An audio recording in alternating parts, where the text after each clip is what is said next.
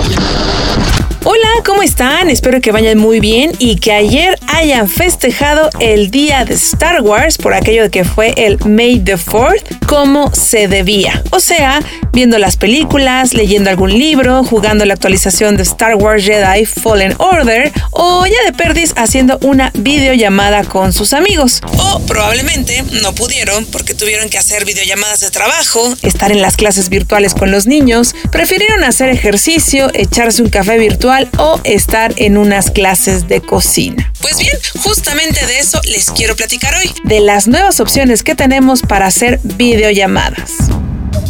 Como les platiqué hace unos meses, Zoom es la aplicación más usada para este tipo de actividades y su crecimiento se debió a estos días de cuarentena. Para que se den una idea, en diciembre no era tan conocida pues tenía 10 millones de descargas y durante la pandemia estas aumentaron a 300 millones de descargas. Por supuesto, la empresa no vio venir esto y con el aumento de usuarios también llegaron los incidentes de ciberseguridad.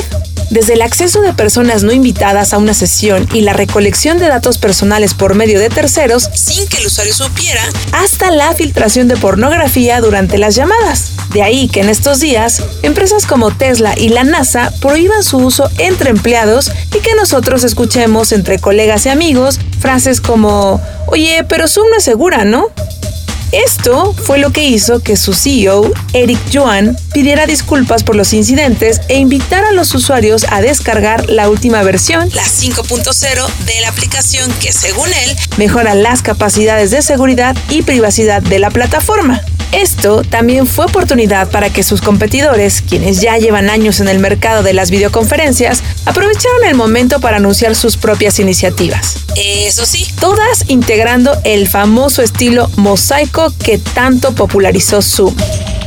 Tal es el caso de Google y su servicio Google Meet, que antes de la pandemia era usado por el sector educativo y empresarial por un costo extra, mismo que fue eliminado hace unos días para que todo mundo tenga acceso a la plataforma.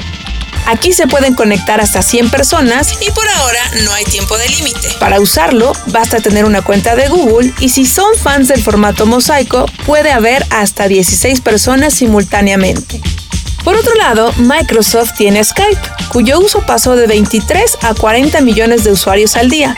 Y también tiene la aplicación Teams, que es a la que le están apostando más a largo plazo. Por ahora se enfocan en los escenarios o fondos para videoconferencias y también en la capacidad de que sean 16 personas las que pueden verse simultáneamente en una videollamada. Y como para muchas compañías lo que sobra es tecnología, particularmente en esta, Facebook también le entra con todo al mercado de las videoconferencias y lanzó una función en su servicio de mensajería instantánea Messenger, así como en la red social. Esta nueva función se llama Messenger Rooms y se pueden crear salas para hacer reuniones virtuales. Solo se necesita una liga para que 16 participantes puedan usar esta plataforma como punto de reunión, incluso aquellas personas que no tengan una cuenta de Facebook.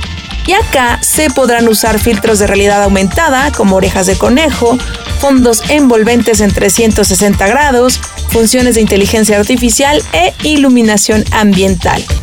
Al igual que Zoom y Google Meet, Facebook Messenger Rooms tampoco tendrá límite de tiempo.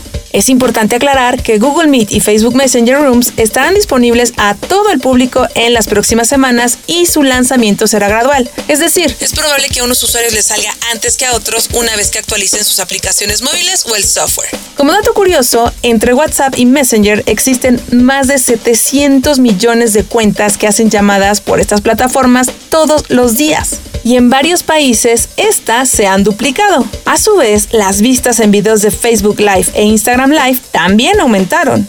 Y hablando de estas últimas dos plataformas, estas se han enfocado en hacer videos en vivo. Tan es así que ahora los videos en vivo de Instagram ya no desaparecen como las historias después de 24 horas, sino que tienen la opción de guardarlas como videos permanentes en Instagram TV.